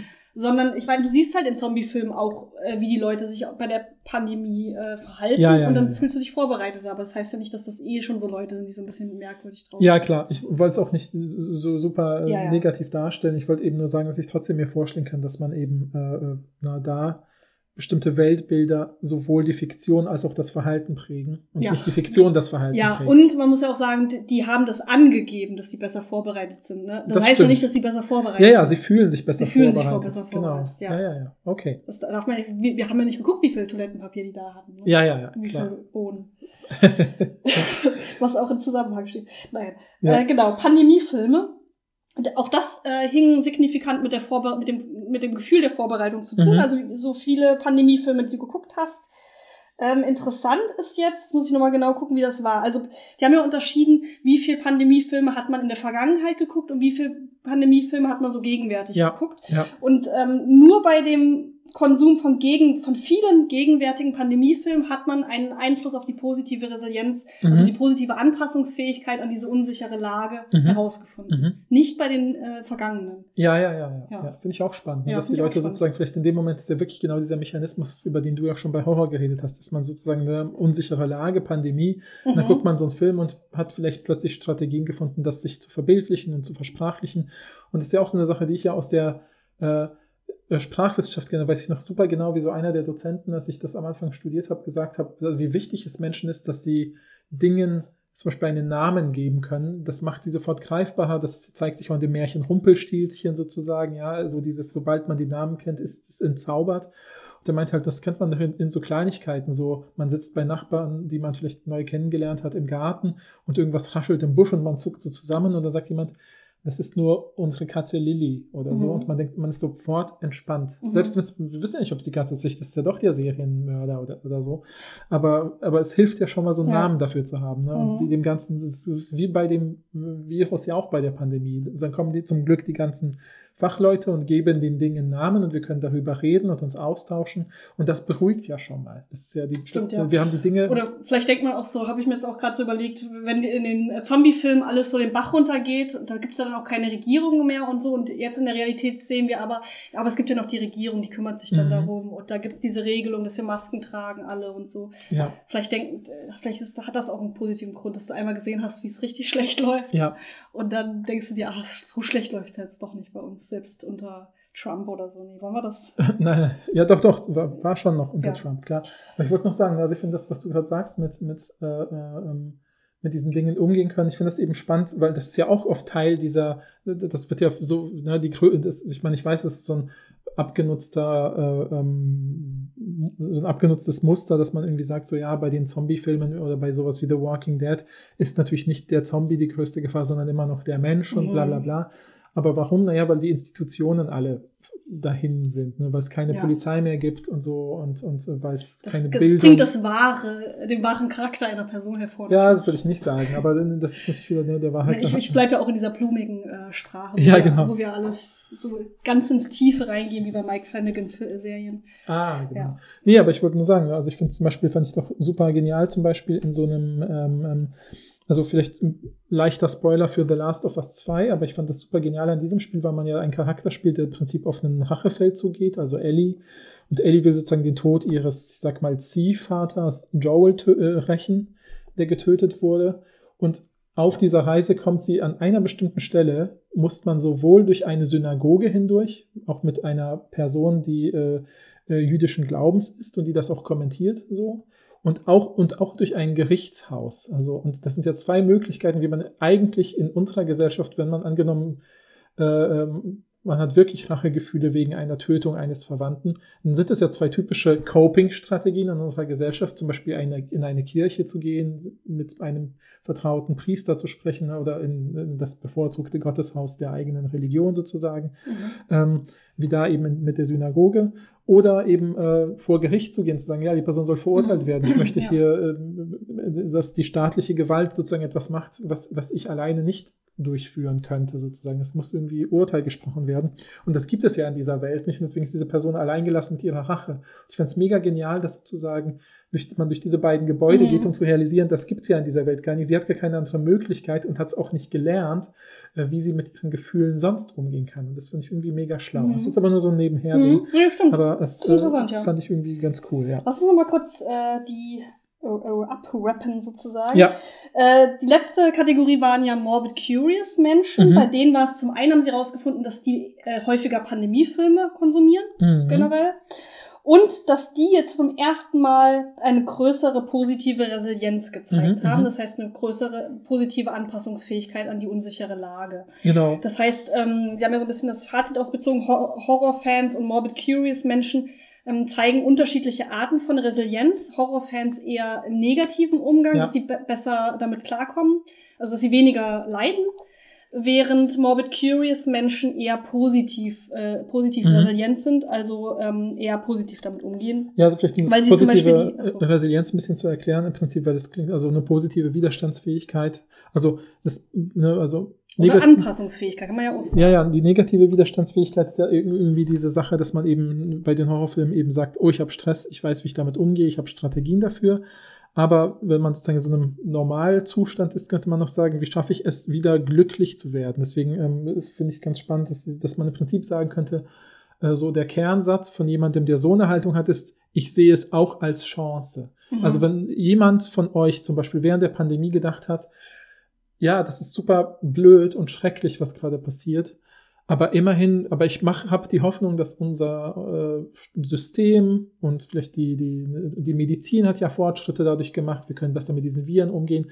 Und selbst wenn das jetzt der Normalzustand werden wird, dass es immer wieder solche Pandemien gibt, weil wir eben in so einer globalisierten Welt leben, wo sowas passieren kann, dann äh, es werden immerhin unsere Systeme äh, sich so weit ausbilden, dass wir lernen, damit Mhm. umzugehen. Ja? Wenn ihr so einen Gedanken habt und der gibt euch Trost, dann seid ihr eine positiv resiliente Person. das Genau, wollte ich ja. kurz mal erklären. Und äh, die Morbid Curious Leute, da sagen die in der Studie ja dazu, die haben halt vielleicht den Vorteil, dass die, die, dass die das irgendwie auch ein bisschen interessant finden, was in Mhm. der Pandemie geschieht. Also die machen ja so eine Analogie mit, angenommen, zwei Leute sehen eine Leiche, Mhm. also finden eine Leiche im Wald oder so. Und ähm, eine Person, die jetzt nicht morbid curious ist, ist wahrscheinlich total unter Schock Mhm. und denkt sich, oh mein Gott, das ist so furchtbar, äh, ich kann vielleicht gar nicht handeln. Und eine Person, die morbid curious ist, findet das vielleicht irgendwie auch ein bisschen interessant. Das hört sich furchtbar an, so als ob die Ja, Person ja, überhaupt kein Mitleid hätte oder so. Aber die spürt irgendwie so auch so eine Art von Faszination dafür. Das ruft dann natürlich trotzdem die Polizei und so. Aber ja, es, geht, es geht einfach darum, dass man vielleicht auch ein bisschen Interesse daran hat und dadurch auch so eine Möglichkeit sieht, irgendwie zu lernen vielleicht. Und so ist es eben bei der Pandemie auch. Genau. Wenn es irgendwas gibt, was man vielleicht auch interessant findet daran, wie Mhm, sich das. Als- Ja, die Person würde dann zum Beispiel sofort sagen, oh, wir müssen so schnell wie möglich die Polizei rufen, um den, weil, vielleicht äh, ist es ja noch nicht lang her oder so, wir müssen, äh, damit dieser Fall geklärt werden kann, wie die Person dahin gekommen ist oder so. Mhm. Die, äh, so. Das heißt, und Aber während sie auf die Polizei wartet, guckt sie vielleicht schon ein bisschen. Ja, ja, aber der Punkt ist halt, dass die Person ja zum Beispiel auch dadurch, dass sie ne, vielleicht gerne Kriminalfilme guckt, genau denkt, oh krass, äh, ich sollte schnell die Polizei rufen und nicht denkt, oh Gott, eine Leiche. Ja, ja, das hört sich immer so unempathisch Ja, an, ja, man genau. sagt, dass das so, dass man das interessant findet. Aber das heißt ja nicht, dass einem die Opfer zum Beispiel auch der Pandemie egal sind, nur weil man das Gefühl hat, es ist auch total interessant, ähm, keine Ahnung, wie, wie, wie diese ähm, Wie Verteil- Impfstoffe entwickelt wie Impfstoffe, werden. genau, oder wie sich die Verteilung so exponentiell entwickelt und so. Ja, genau, genau. Das genau. kann man ja auch interessant finden. Ja, und wir wissen ja alle, ne, so wie es ja auch bei den Umfragen bei uns viele Schwankungen gibt, gibt es ja auch Menschen mit verschiedenen Interessen. Und ich denke mal, wenn jemand eben äh, sagt, ich habe ein Interesse daran, wie eine Amputation durchgeführt wird, dann soll diese Person Arzt werden. Sie wird es bestimmt besser machen als ich, der sofort wegguckt halt. Ne, Ja, so. genau. Also das heißt, das ja genau, das heißt ja nicht, dass die Person dann ein schlechter Arzt Ja, genau, ist, weil genau. sie da ein bisschen zu lange dran hinguckt oder so. Das ist ja, Ja, nicht ja, der ja, Fall. ja, genau, genau. Ähm, ja. Ja, wie, wie, wie fandest du denn diese Studie jetzt so im, im Nachhinein? Es war ja eigentlich auch eine relativ kurze Studie, aber Mhm. trotzdem, also ich fand die sehr prägnant, auch sehr gut unterteilt. Das ich stimmt. konnte man sehr gut nachvollziehen. Mhm. Ähm, aber weiß ich nicht, hast du das Gefühl, da kann man irgendwas wirklich draus ziehen? Nee, also äh, da, ich finde sie auch gut designt, und so, aber ich finde schon, dass da gehen sie auch ein bisschen bei der Diskussion drauf ein, eben auf dieses äh, Korrelation und Kausalitätsproblem, ne, dass sie eben sagen, so es könnte ja sein, dass es tatsächlich noch andere Faktoren gibt, die eigentlich hinter beidem stecken. Ja. Dass es bestimmte Persönlichkeitsmerkmale oder ähnliches gibt, wo man sagt, die sorgen dafür, dass die Leute A äh, mor morbide Neugier haben und B besser mit Pandemien umgehen können. Und ich glaube zum Beispiel, ich habe nämlich das Gefühl, genau der letzte Punkt, den wir besprochen haben, nämlich dieses Interesse äh, oder die Chancen sehen an potenziellen Problemen, ist ja zum Beispiel auch sowas, was finde ich zum Beispiel wesentlicher Teil einer wissenschaftlichen Haltung ist. Ne? Dass man, wenn man ein Problem begegnet, dass man natürlich denkt, okay, es ist blöd und so, aber was könnte man denn daraus machen? Warum machen Menschen sowas? Wie funktioniert das? Mhm. Äh, wie können wir das vermeiden? Das ist natürlich äh, eine bestimmte Art von Neugier und Drang. Und dieser Neugier und Drang zeigt sich eben vielleicht auch in Richtung von Fiktionen und ne, von, was weiß ich, äh, äh, ähm, Dingen, die man gerne rezipiert, Dokumentationen zu bestimmten Themen. Aber weil man natürlich irgendwie gerne das vielleicht verhindern will, nicht weil man es nur geil findet oder so, ja. Äh, Auf so eine naive Weise, wie oft ja unterstellt wird, wenn Leute Horror gucken, der in eine Richtung Gewalt geht oder so Ja. ja. äh, dann denkt man ja gleich, ja, die mögen das, aber das ist ja was ganz anderes. Und deswegen, ich finde sozusagen, ich kann mir schon vorstellen, dass das was dahinterliegendes gibt, was man vielleicht noch nicht mit, mit, mit so Mhm. psychologischen Methoden messen kann. Ich fand es aber schon spannend, dass sie diese morbide Neugier als so eine Größe etabliert haben in ihrer Forschung, die sie ja dann auch mit vier ja. Unterteilen. Mit Wobei das waren ja nicht die Leute, sondern nochmal andere Leute. Klar, aber die beziehen sich ja darauf. Ja, also ja. scheint es ja etablierte Forschung in der Finde Psychologie zu sein, dass es gibt. Phänomen, ja. Also ich meine, dass irgendjemand auf die Idee gekommen ist, das zu untersuchen. Wahrscheinlich echt vor diesem Hintergrund, wie, warum ist Horror interessant oder warum sind solche Sachen, warum finden das Oder Menschen True Crime anziehend? jetzt auch vor allen Dingen, ja. Ja, stimmt, oder True Crime, ne? weil im Endeffekt ist es ja wirklich immer dieser Ausgangspunkt vieler geistes- und kulturwissenschaftlicher Fragestellungen, dass man sagt, ein bestimmter Anteil von Menschen sieht das so, ein anderer Anteil von Menschen sieht das anders. Was ist der Grund? Ja, das Mhm. ist ja immer interessant. Äh, und, und deswegen, also ich glaube, ähm, ich bin mir sicher, dass dahinter noch was anderes steckt. Aber Mhm. diese Studie ist dann insofern gut, weil sie auf jeden Fall darauf hinweist, dass es da Bezüge gibt, die untersuchungswert sind. Und das ist halt die Methode, die diese Wissenschaften oder vor allem psychologisch-empirische Wissenschaften nutzen. Insofern finde ich das eine gute Studie. Ja, sie sagen ja auch am Ende, sie wollen das so ein bisschen auch als, Ank also als Startpunkt sehen, dass man da mehr noch forscht in diese ganze Richtung. Ja, Das finde ich auch. Also ich finde, das, was ich aus dieser Studie Ziehe, ist auch vor allem dieses Konzept von Morbid Curiosity, also morbider Neugier. Das finde ich total interessant. Mhm. Äh, Es würde mich irgendwie voll interessieren, da noch mehr sich diese andere Studie, die Vorstudie anzugucken, so richtig. Wir haben uns ja nur diese, oder du hast dir nur den Fragebogen angeguckt. Mhm. Aber so ein bisschen zu gucken, was, was steckt da eigentlich dahinter? Warum sind Leute so? Warum finden wir eigentlich Sachen so interessant? Das ist ja auch so witzig, wenn man, wenn man selber so spürt, dass man in einer bestimmten Kategorie so neugierig ist und das anderen Leuten, die überhaupt nicht, das überhaupt nicht verstehen, so zu vermitteln, finde ich voll schwierig. Ja. Weil das, ich kann das auch nicht erklären, warum ich das so interessant, Ja, ja, warum ich manche Sachen interessant finde, warum ich manche Sachen, ich verstehe auch nicht, warum, ich verstehe zum Beispiel nicht, warum Leute ähm, so von Fa Gewalt fasziniert sind, also Mhm, fiktionaler Gewalt jetzt. Mhm. Ähm, Verstehe ich auch nicht. Habe ich überhaupt gar keinen Zugang zu. ja, ja, ja. Während die eine andere Person wahrscheinlich überhaupt nicht versteht, wie ich mit dieser Person nach der Transplantation reden möchte. Das hat Mhm. nichts mit diesem Ding zu tun, das war ja nur meine eigene Interpretation davon. Ähm, das finde ich, dieses Konzept, ich habe das Gefühl, da häng- hängt total viel Spannendes Mhm, dazu. mhm. Ähm, genau, und überhaupt zu gucken, ob Horrorfilme jetzt dazu führen, dass man besser mit der negativ umge also die neg der negative Umgang mit Stress irgendwie besser funktioniert Mhm. Ähm, finde ich irgendwie auch interessant. Ich glaube, diese Prepper-Sache finde ich am wenigsten interessant, weil ich wirklich das Gefühl habe, die Leute, ich weiß nicht, ob die wirklich besser vorbereitet sind oder ob sie einfach das be also besser konzeptionalisiert haben und Mhm. deshalb denken, sie wären besser vorbereitet. Ja, weißt du? ja, ja. Wir Deshalb finde ich das irgendwie am, ja, deshalb finde ich das irgendwie am wenigsten interessant. Ja. Ähm, ja, aber Ja, ich meine, auf jeden Fall haben wir ein nettes Werkzeug mehr für unsere Horror 3 Folge. Das heißt, wenn ihr, also denkt bitte daran, uns Tipps zu schicken für interessante Horrormedien aller Arten. Filme, Serien, Spiele, Ja. äh, Bu Bücher. Und genau, und es gibt, es ist eine Win-Win-Situation für uns. Wenn ihr uns äh, äh, Sachen schickt, die wir schon kennen und wir tatsächlich merken, irgendwie finden wir nichts Tolles, gerade in Bezug auf Bereich Videospiele, machen wir wirklich eine Folge, wo wir sagen, warum sind unserer Ansicht nach Wir haben ja auch eine These. Wir haben ja eine These Genau. und die, da können wir auch ein bisschen drüber reden. Ja, Ähm, genau. Und die ist jetzt auf jeden Fall, finde ich, durch diese Studie ein bisschen schärfer geworden. Und dann können wir dann, äh, um jetzt euch ein bisschen hier Neugier und Cliffhanger aufzubauen, sagen wir jetzt nichts über diese These. Aber Natürlich, dann, und auch nicht über die Spiele, die wir gespielt haben, Genau. weil da waren sehr viele kleine Indie-Spiele dabei. Ja, Vielleicht wären das ja, so ein paar ja. Tipps. Ich fand die auch äh, einige gut von denen. Ja. Und wir haben auch noch ein paar auf unserer To-Playlist. Das heißt, Ja. vielleicht ist auch noch was dabei. ja, Aber ihr könnt uns total gerne was schicken und schreibt uns wirklich gerne, was ihr von diesem Konzept von Morbid Curiosity haltet, ob ihr euch wiedergefunden habt in einem dieser Untertypen und was das Problem mit Seancen ist, eurer Meinung nach. ja, perfekte Zusammenfassung. Vielen Dank fürs Zuhören und bis zum nächsten Mal und Happy Halloween! Stay spooky!